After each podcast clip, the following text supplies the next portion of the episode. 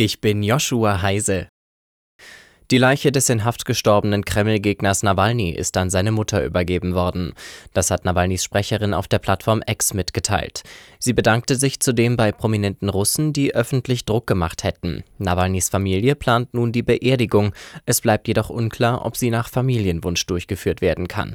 Nawalny starb letzte Woche unter verdächtigen Umständen im Straflager, was zu Spekulationen und Vorwürfen gegen Kreml-Chef Putin führte.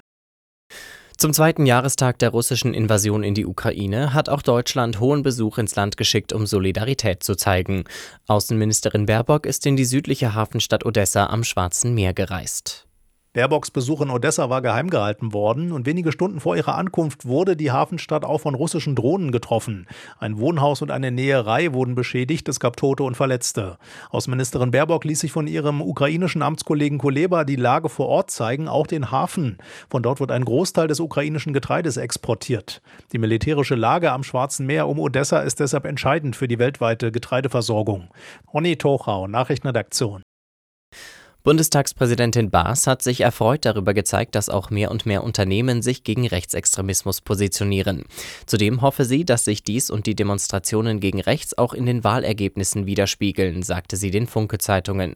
Weiterhin appellierte sie an die Schulen, die Schülerinnen und Schüler künftig stärker vor den Gefahren durch Fake News und einseitige Informationen zu warnen.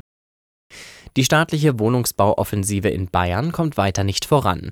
Im vergangenen Jahr konnte die eigens von der Staatsregierung dafür gegründete Bayernheim gerade einmal 33 Wohnungen in einem großen Wohnkomplex in Freising fertigstellen, hieß es vom Bauministerium. In Summe hatte die Bayernheim damit zum Jahreswechsel 267 Wohnungen im Bestand. 2018 hatte Ministerpräsident Söder bis 2025 den Bau von 10.000 bezahlbaren Wohnungen ausgerufen.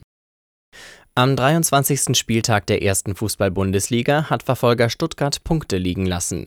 Die Schwaben kamen gegen Köln nicht über ein 1:1 hinaus. Außerdem siegte Gladbach 5:2 gegen Bochum. Bremen und Darmstadt trennten sich 1:1 und Union Berlin und Heidenheim 2:2 unentschieden. In der zweiten Liga hat Kaiserslautern beim Heimdebüt von Trainer Funkel eine Niederlage kassiert.